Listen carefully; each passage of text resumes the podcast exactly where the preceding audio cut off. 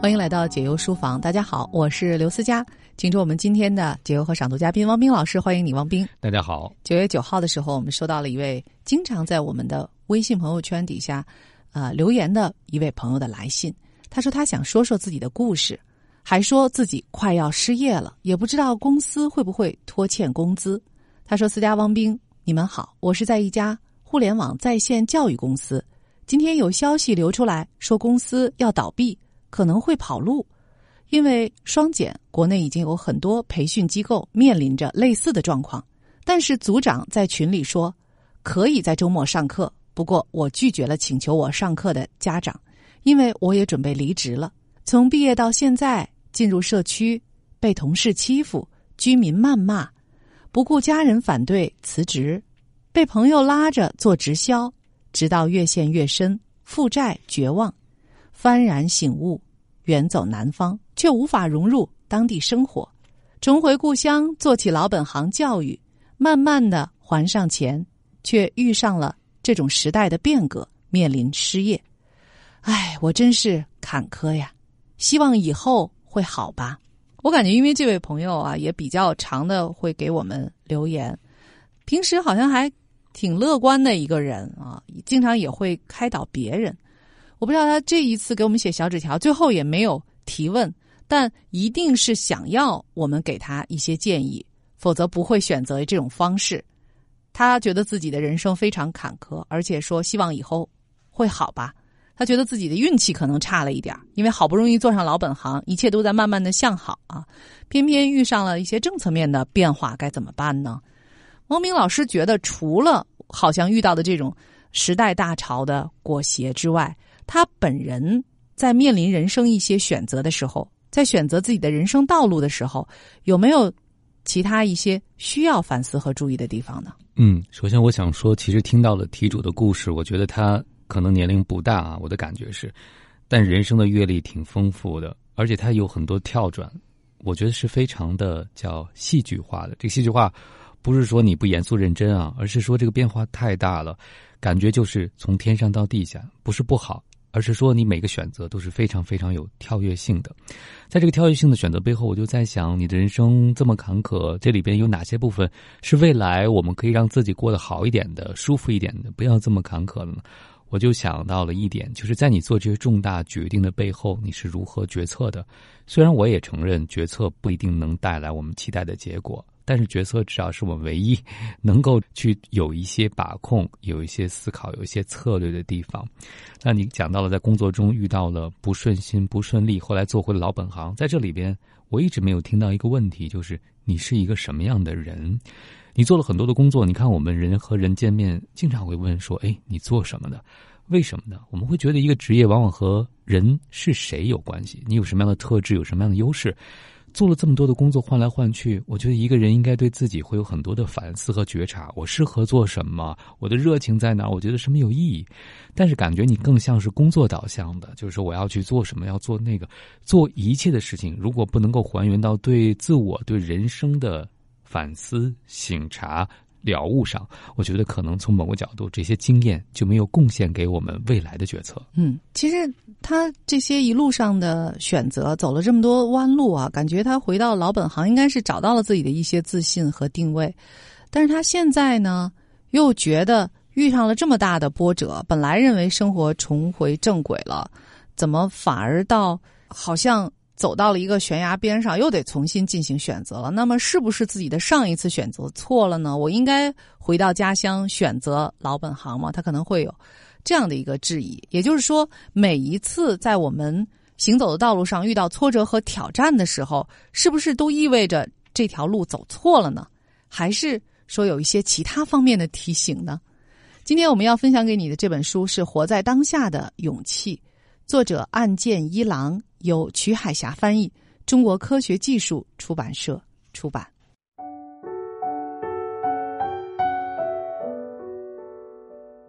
哲学有用吗？其实我走了一段长长的弯路，所以上研究生的时候我已经二十五岁了，并且那一年母亲又突发脑梗死病倒了。母亲病倒的时候，父亲还在上班。而妹妹已经结婚离开家，于是就由当时还是学生的我来看护生病的母亲。那时的我每周都会去参加一位大学老师自己在家中举办的柏拉图读书会。当我打电话告诉老师，因为要照顾生病的母亲而暂时不能去参加读书会的时候，老师对我说：“越是这时候，哲学越有用。”听了老师的话，我非常吃惊，因为我从来没有想过“有用”这样的词儿能用来形容哲学。老师为什么会说哲学越是在这个时候越有用呢？母亲不久便失去了意识，躺在医院的床上动弹不得。那种时候，如果我没有学习哲学的话，或许就只能一味的绝望。多亏学习了哲学，我才能够冷静的面对现实。像母亲这样丧失了行动能力，并且失去了意识的人，究竟是否还有活下去的价值呢？人生的意义何在？我在母亲的病床边拼命思考着。这些问题。那时候我也读了很多书，我在读了马可·奥勒留的《沉思录》后，希望自己能像马可·奥勒留那样，通过将每天的所思所想写在日记本上，以保持精神平衡。也是由于这个意义，我才真正明白了老师所说的“越是在这种时候，哲学越有用”的含义。如果要学，就一定要学习有用的哲学。既然是学习哲学，学之前和学之后的人生必须有所不同。若非如此，我们就失去了学习哲学的意义。先给我们题主选读这样一小节，题目叫“哲学有用吗？”呃，哲学可能是有用的。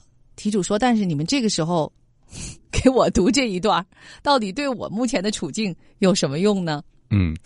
为什么要读这段文字呢？我就想到了题主的经历里边哈，其实他是非常忙碌的，所以人生 虽然还很年轻，但是已经经历了很多的事情。但我想在经历事情之后是需要反思的，是需要去想这段经历对我们的意义究竟意味着什么。我不知道你有没有花时间去反思，在可见的未来当中啊，你极有可能被动的要暂停一下时间。我不知道在停下来的时间你会做什么。当然，温饱是第一位的，保证你的生存。但闲下来是不是一定要马上投入下一份工作？还是有时间真正去寻找一下人生的支点在哪里？刚才那段文字里边，安见一郎就说了：面对越绝望的时候，老师告诉他，越需要哲学。其实这个哲学，我觉得就是对人生意义本身的思考。你已经这么坎坷了，那要如何支撑自己走下去呢？是吧？未来不知道会有什么样的困难，还有很多的不确定。你努力挣扎着，努力为了未来，究竟是做什么？我又一次想到了思佳给我转的一篇关于闲下来的文章，对不对？现在还有多少人闲下来觉得学哲学是有意义的、有用的？因为案件一郎告诉我们，学完哲学会改变我们的人生的处事态度和做选择的方式。嗯。那刚才我们已经读给了这个女生，哲学有用吗？接下来呢，要说说何谓哲学。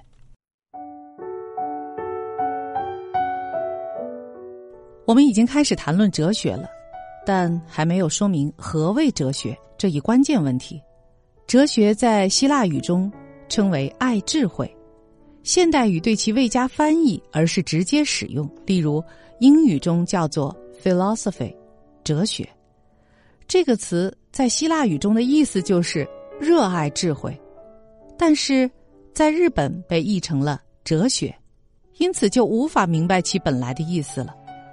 为了体现希腊语中热爱的意思，日本学者也曾将其翻译成西贤学或西哲学，西即希求之意。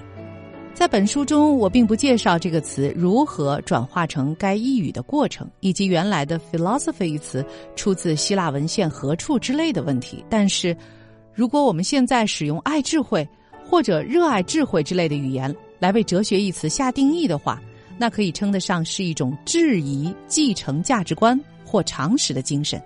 接下来我们要思考的是平时不怎么思考的问题，例如我将会在第二讲中谈到的“成功是否就意味着获得幸福”这样的问题。在日本，无论是父母还是孩子，全都以考大学为成功的目标，并且他们认为大学毕业后如果能够到所谓的一流企业就职就是成功。对这样的发展路径深信不疑者大有人在。我是常年做心理咨询工作的，我知道只有那些脱离了多数人认为理所当然的人生发展路径的人，才会来进行心理咨询。于是我就会和这样的人一起思考：成功是否就意味着真正获得幸福这一问题？所以，希望大家明白一点：思考之前从未思考过的事情就是哲学，不仅是继承价值观或者常识。当今世上必须认真思考的事情可谓是层出不穷。例如，政治家说的话是真的吗？关于这一点，我们应该常常保持存疑。苏格拉底就很好的践行了存疑的理念。有一次，他接到了没有像苏格拉底那样有智慧的人这样的神谕。那时，苏格拉底并非孤军奋战，他身边有一个非常热心的人。这个人。跑到德尔菲神殿问阿波罗：“有比苏格拉底更有智慧的人吗？”苏格拉底大为震惊，因为他自知自己根本不是一个智者。因此，为了反驳神，苏格拉底遍访被称为智者的人，并对其发问。于是，他最终明白了一件事：被称为贤能或者有智慧的人，实际上并非如此。因此，苏格拉底理解了神谕的意思，那就是，其他的人不知道他们自己无知，但苏格拉底知道自己一无所知。仅仅是在这个意义上，苏格拉底贤于别人。如果当众揭穿一无所知的事实，被揭穿者肯定不高兴，所以苏格拉底招致了憎恨。不久，年轻人都开始仿效苏格拉底的行为。我在前面也提到，哲学虽然很难，但大家不必过于紧张。此外，哲学的话题也并不是一些令人听了之后心情愉悦的事情。但是，学习哲学一定会产生巨大影响，使人发生变化。接下来谈论的事情恐怕也不怎么悦耳，或许也不会给人以愉快的感觉。接下来，我讲一下自己想要学习哲学的契机，大概是小学三年级的时候。我的祖父、祖母、弟弟相继去世，这个时候我生平第一次意识到死亡的存在，这对我造成了极大的打击。虽然眼下我可以进行思考并获得感知，但一旦死去，或许一切都将归于虚无。这么一想，我便十分恐惧。不过周围的大人们却像完全没有意识到死亡的存在一样，依然平静的生活着，这令我很不解。从那之后，相当长的时间内，我陷入了精神低落、茶饭不思的状态。我迫切的想要弄懂何谓死亡，这就是我想要学习哲学的契机。当然，当时还是小学生的我，并不知道有哲学这门学问的存在。最初的梦想是成为一名医生，因为我认为，如果学医学的话，或许就可以了解死亡，甚至挽救生命。但是我所惧怕的，并不是身体的消亡，而是人格的消失。当意识到这一点的时候，我认为研究身体的医学似乎无法解决我所探求的问题。如果当时知道精神医学存在的话，我的人生或许就会不同了。这是他说他自己当初想要学习哲学的契机。大概人在生活一帆风顺的时候，总是很难想要去学习哲学。当然，安田一郎也说了啊，哲学这个词其实在。希腊语中的本意应该是热爱智慧，所以学习哲学的人都是想要寻求智慧的人。那我们的题主目前的这种境遇啊，我想他也正好是有一个开启学习哲学的这么一个契机。其实最终还是连接自己内在的力量和热情吧。如果能够找到这条道路的话，他就不会感觉自己一直碰壁啊，感觉自己好像非常坎坷。当然，路上的挑战总是难免的，但你不会怀疑自己是否走错了道路。嗯，就像尼采说过的那句话，大意就是一个知道自己为什么活的人，就能够应对生活中的诸多难题啊！因为你知道这个目标，所以在路上遇到的困难，你都有信心去面对，不管最终结果怎么样，你都觉得是值得的。那这位朋友也是，我想，无论你经历了多少生命中的挑战和困难，你现在可能特别需要的是给自己打气，找到属于你生命的意义是什么。在忙忙碌碌这些年之后，跌跌撞撞也长了不少的经验。那现在其实也许是一个机会，去回顾和总结。在职场上，我们能给你的建议非常少，但我希望你能够把你的优势投入到你认为真正有益的事情当中。也许这个选项在目前的大形势下没有找到完美的选项，但没关系。如果在你的生命中的每一件事情、每一刻的经历当中都能够寻求某种意义，比如说你经历的。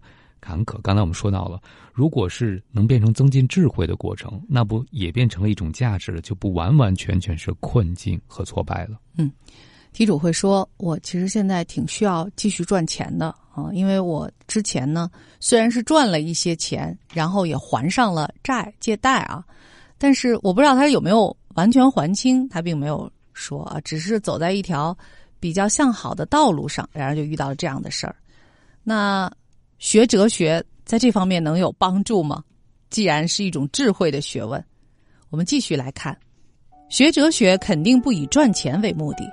古希腊哲学家泰勒斯有一次预测到第二年夏天橄榄将会大获丰收，于是便包购了橄榄榨油机。到了第二年夏天，等橄榄丰收的时候，人们才发现没有橄榄榨油机。这时。泰勒斯将橄榄榨油机以高价售出，一下子变成了大富翁。但是，大家不要对任何事都贸然判断。这个小故事只是要告诉大家，泰勒斯认为，赚钱绝不是人生大事。但哲学家也并不是不会赚钱，他们只是不想赚钱而已。即使想赚钱，也要弄明白为什么这么做。这个古希腊哲学家泰勒斯，我想在。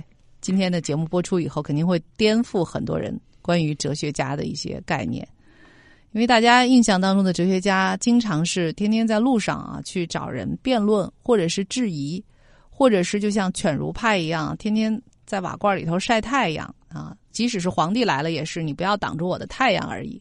没想到他们也能赚钱啊！既然是智慧的学问，那智慧其实可以解决人生当中的大多数问题，但是如果问题已经自行解决了，我们又何须费那么大的事儿呢？嗯，我们说到这个哲学，实际上希腊语应该是爱智慧啊，智慧里面一定包括一个对规律的洞悉。我们希望题主能经历的人生这些挫折和挑战之后，变成一个更明白的人。如果你要是赚钱，我也相信一个活得更明白的人，对规律有更清晰认识和把握的人，会容易赚到更多的钱。就像刚才说到的，对明年橄榄产量的预测，可能就是基于往年经验规律的一个总结。所以，与其盲动，不如静下来好好去想一想，在这个世界，在你所经验的经历当中，究竟有哪些规律？有些可能是关于你所做的行业和工作，但我觉得更重要的。规律是关于你的自身，什么是你的优势，什么是你的热情，什么能够充分调动和发挥你的全部生命力，这些事情哪怕在一个充满不确定的今天，我觉得依然甚至是可能是更为重要的事情，因为这似乎是我们唯一能够控制的。我记得在之前曾经给大家推荐过一本书，就是《五十岁我辞职了》啊，在那本书中啊，那位辞职的女性主编。他其实，在之前能赚很多的钱啊，包括到各地去工作、租住的公寓、每年的消费，包括每年进行的这种高规格的体检等等，其实都是需要花费很多的。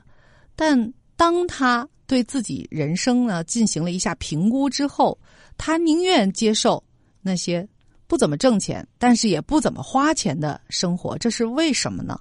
他并不是没有继续去赚钱的能力，甚至当时他的事业还处在一种所谓的上升期吧，在别人看起来不明白他为什么要辞职，所以这也是和自己的内在的热情、内在的力量，呃，进行了连结之后，由他的内心做出的一个选择。他认为自己更适宜怎样的生活，怎样会让他自己感到真正的幸福。所以，对我们这位朋友来说，我觉得这二者也并不矛盾，你可以。去努力啊，去奋斗，去解决你人生当中一些现实的问题。但同时，你也应该遵从自己的内心，去做那些真正能够让你感到兴趣和热情的东西。我不知道你现在所从事的教育是否是这样一件事儿。我觉得你回到教育老本行，到现在为止啊，他已经在很大程度上帮助了你，是不是？让你取得了自信，并且让你有了收入，还把以前欠下的一些债务给清偿了。并不是说这一次你所在的公司啊遇到了一些困难，就证明你选错了方向。是否还意味着在这条道路上啊，你应该对自我进行更多的挑战，更多的丰富啊，让自己的能力进一步得到加强？这或许也是一个转变的契机。就像之前有位朋友放了两个月的长假之后，解开了自己人生种种的疑窦，或许我们这位朋友也正好需要一个间隔期来思考一下他自己的人生呢。一位在互联网在线教育培训公司。工作的一个朋友，他的公司可能现在，呃，也濒临倒闭了。他自己呢，也一直在思考未来应该选择走哪一条道路。这个公司现在面临的情况和他自己的个人职业生涯是否就必然绑定在一起呢？就是说，公司不行了，就意味着他自己也不能做教育这个行业了呢？虽然这个行业现在面临着洗牌啊，来问问汪冰老师。所以这要看我们的题主是不是对教育这个行业依然有热情啊？不光是不是你的老本行，包括这是不是能够刚才我提到了发挥你优势的部分。我觉得如果你热爱教育，总有办法参与到教育当中，未来还会有别的可能性。很多的时候，我觉得一个行业的变化最终只是行业的变化，但是对于人来讲，如果你的能力真正能满足他人的需要。对社会、对他人有贡献，你依然能够找到自己实现社会价值和经济价值的机会，所以我觉得也不用盲目的气馁。当然，最最重要的就是你要好好的去规划一下你的人生。啊，一个机会可能会很诱人，但比机会更重要的是，这些机会对长久的你是否真正成全和贡献了你的人生目标和路径。如果我们只是因为这个果子甜，那个果子好，在果园当中游来荡去，最终极有可能。离开果园的时候是两手空空。我不知道这位朋友他之前啊是否会因为经济上的一些驱动而帮助他进行选择。那我觉得，如果你一直都没有找到能让你啊忘我的投入其中的，让你不断的对自己能够提出更高要求这样的这个工作啊，你就真的是可以先停下来，好好的去试验一下，去寻找一下，因为毕竟你现在还。非常的年轻啊，在我们看起来，你还有时间、有机会啊，可以重新塑造自己未来的这种职业道路。而且，我想随着时代的变化、时代的发展，可能也会不断的有新的职业，或者是古老的职业以新的面貌在未来出现。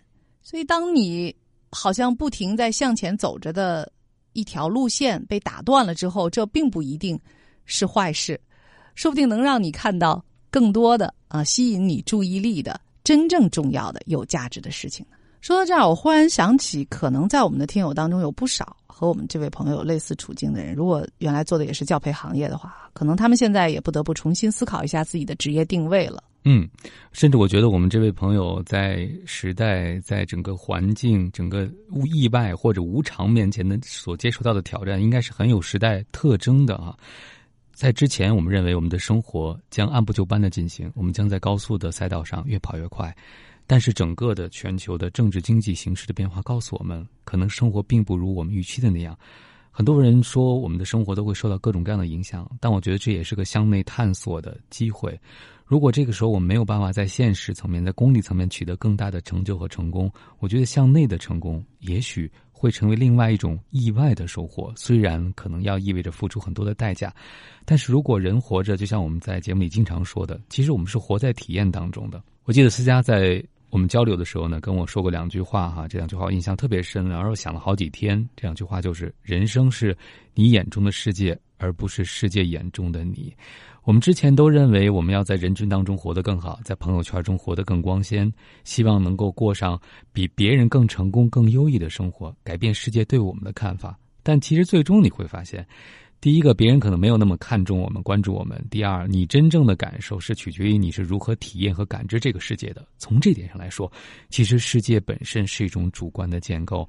那我们能够做的工作其实就变多了。某个角度，你也获得了一种自由，那就是在内在世界探索的自由。嗯，人生就是一段体验而已，所以呢，你要链接自己的内在热情，让这种体验更加的丰富起来。这里是解忧书房，感谢各位的收听和陪伴，感谢汪冰。接下来还有好书慢读我是刘思佳一会儿见。解忧书房听见万物疗愈忧伤。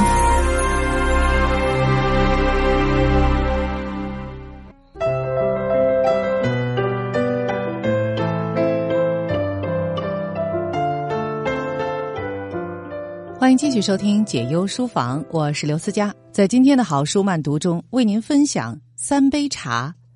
作者美国格瑞格·摩顿森，大卫·奥利弗·瑞林，由黄玉华翻译，严冬冬教译，吉林文史出版社出版。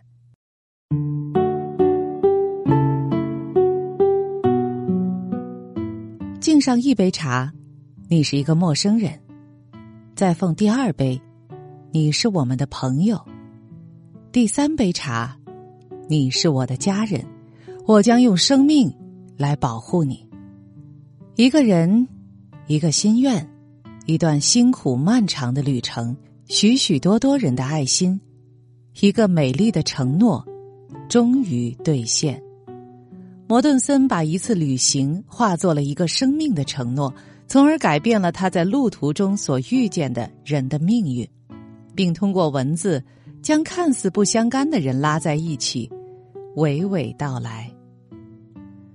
他朴素的心便很快让你跳进三杯茶的友情世界里去，令你也嗅到茶的清幽香味儿。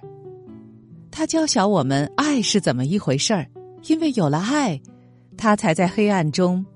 看见星辰，这是一趟非比寻常的旅程。在这旅程上，不仅有他的脚步，也可以有你我的脚步。我们愿意与摩顿森一起结伴同行吗？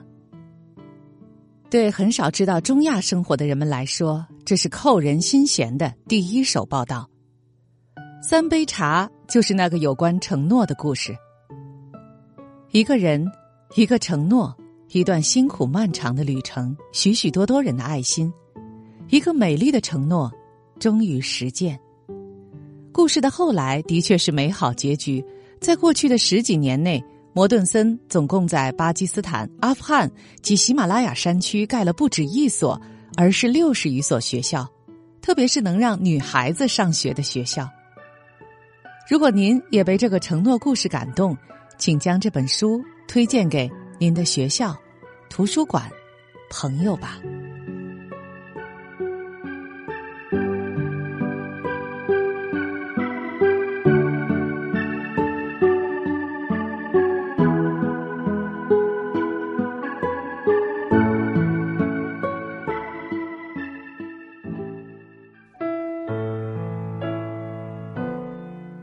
顿森的心。的确是留在两万公里之外的高山村落里，但他的眼睛却没办法从一位名叫玛琳娜·维拉德的麻醉科住院医师身上移开。每当遇到他，莫顿森总是被电得神魂颠倒。玛琳娜是个美人坯子，她也是个登山者。她从不化妆，乌黑的秀发。丰满的嘴唇令我无法直视。每次必须和他一起工作时，我都陷入极大的煎熬中，不知道该约他出去，还是躲着他，以保持清醒。募集资金期间，为了省钱，他决定不租公寓。反正他有间私人储藏室，而且《青春传奇》的后座和沙发一样大。比起巴托洛冰川上的帐篷，这已经算是不错的安身之所了。他保留了攀岩馆的会员资格，一方面可以有个地方冲澡，另一方面还能每天练习攀岩，维持体能。每天入夜后，莫顿森驾着青春传奇在伯克莱低地的仓库间穿梭，希望找个够暗、够安静的地方。好好睡一觉。白天不上班的时候，莫顿森一封一封的敲了几百封募捐信，然后寄给每一位参议员。他甚至会在公立图书馆泡上一整天，翻找过去从来不翻阅的流行文化杂志，抄下电影明星和流行歌手的名字，然后加进他放在密封塑料袋里的名单。那是。他从一本介绍美国百名大富豪的书里抄下来的。我真的不知道自己在做什么，莫顿森回忆道。我只是把那些看起来很有影响力、很受欢迎或是很重要的人物列成清单，然后写信给他们。那时候我三十六岁了，连电脑都不会用，可以想见我多么没头绪。有一天，摩顿森又去克里希纳影音店，意外的发现门是锁着的，只好走到最近的另一家影音店——夏图克路上的拉瑟照相馆，想租台打字机用。我告诉他，我们没有打字机。拉瑟照相馆的老板卡西瓦萨耶回忆说：“现在已经是一九九三年了，你为什么不搞台电脑呢？”然后他跟我说，他不会用电脑。摩顿森很快就发现萨耶是巴基斯坦人，而且来自中旁遮普省的一个小村庄巴哈瓦尔布尔。萨耶得知摩顿森租打字机的原因后，让他坐到一台麦金塔台式机前，手把手的教他，直到新朋友摩顿森成为电脑高手。我所住的巴基斯坦村庄就没有学校，所以，我理解莫顿森努力想做的事情有多重要。萨耶说：“他的动机很伟大，帮助他是我的责任。”计算机的复制粘贴功能让莫顿森大开眼界，因为只要一天时间就能把原来好几个月才能打好的三百封信写完。他在萨耶的指导下。努力工作，直到完成预定的五百封信的目标。然后他再接再厉，和萨耶一起绞尽脑汁，又捕猎了几十位名人名单，最后共寄出五百八十封募款信。很有意思，莫顿森说：“一个从巴基斯坦来的人帮助我跨越障碍，好让我帮助巴基斯坦的孩子接受教育。”信寄出以后，莫顿森在休假时回到萨耶的店，运用他刚学到的电脑技巧，写了十六份基金会赞助申请书，好为科尔菲的学校筹款。不写信的时候，莫顿森和萨耶就谈女人。在我们的生命中，那是一段凄美的时光。萨耶说：“我们常讨论寂寞和爱情。”萨耶的母亲在喀拉吃帮他挑选了一位女子，两人订了婚。萨耶正努力存钱准备婚礼，好把她接到美国来。莫顿森吐露了自己迷恋玛琳娜的秘密，萨耶就替他出主意，帮他想各种约她出去的点子。听我的话，萨耶劝他：“你年纪不小了，也需要建立家庭。”还等什么？摩顿森发现自己每次想开口约玛琳娜出去的时候，舌头就会打结。不过，当医学中心空闲的时候，他开始给玛琳娜讲喀拉昆仑山脉的事情，还有他的建校计划。摩顿森尽量不去想她美丽的眼睛，沉浸在回忆与叙述中。然而，每当他从救援凡恩的经历、巴托罗冰川的迷路惊魂，或是在科尔菲受哈吉照顾的日子中回过神，一抬头，总会发现玛琳娜的眼睛熠熠发亮。终于，在莫顿森讲了两个月的故事后，玛琳娜结束了她的煎熬，主动开口约他出去。从巴基斯坦回来，莫顿森就过着苦行僧般的节俭生活。大多时候，他的早餐都是到麦克阿瑟大道上一家柬埔寨人开的甜甜圈快餐店，点一份九十九美分的特餐，一杯咖啡和一块煎饼。早餐后，他通常会一直撑到晚上，直到上班前才去市中心的墨西哥餐厅。吃份三美元的卷饼充饥。他们第一次约会时，莫顿森开车在马琳娜到苏沙利多的一家水上海鲜餐厅，咬牙点了一瓶昂贵的白酒。他忘情的投入玛琳娜的生活，奋不顾身的栽了进去。玛琳娜在前次婚姻中生有两个女儿，五岁的布莱吉和三岁的戴娜。摩顿森很快就爱上了这两个孩子，就像爱他们的母亲一样。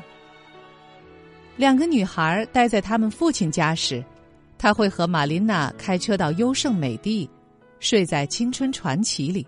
然后整个周末都在攀登大教堂岩之类的岩峰。孩子们在家时，摩顿森就会带他们去伯克莱山的印第安巨岩，欣赏令人窒息的自然之美，并且教他们基本的攀岩技巧。我突然觉得，自己好像有了家庭。摩顿森说：“我发现这是我真正想要的。”如果盖学校募款的事情能更顺利，我会更加满足、快乐。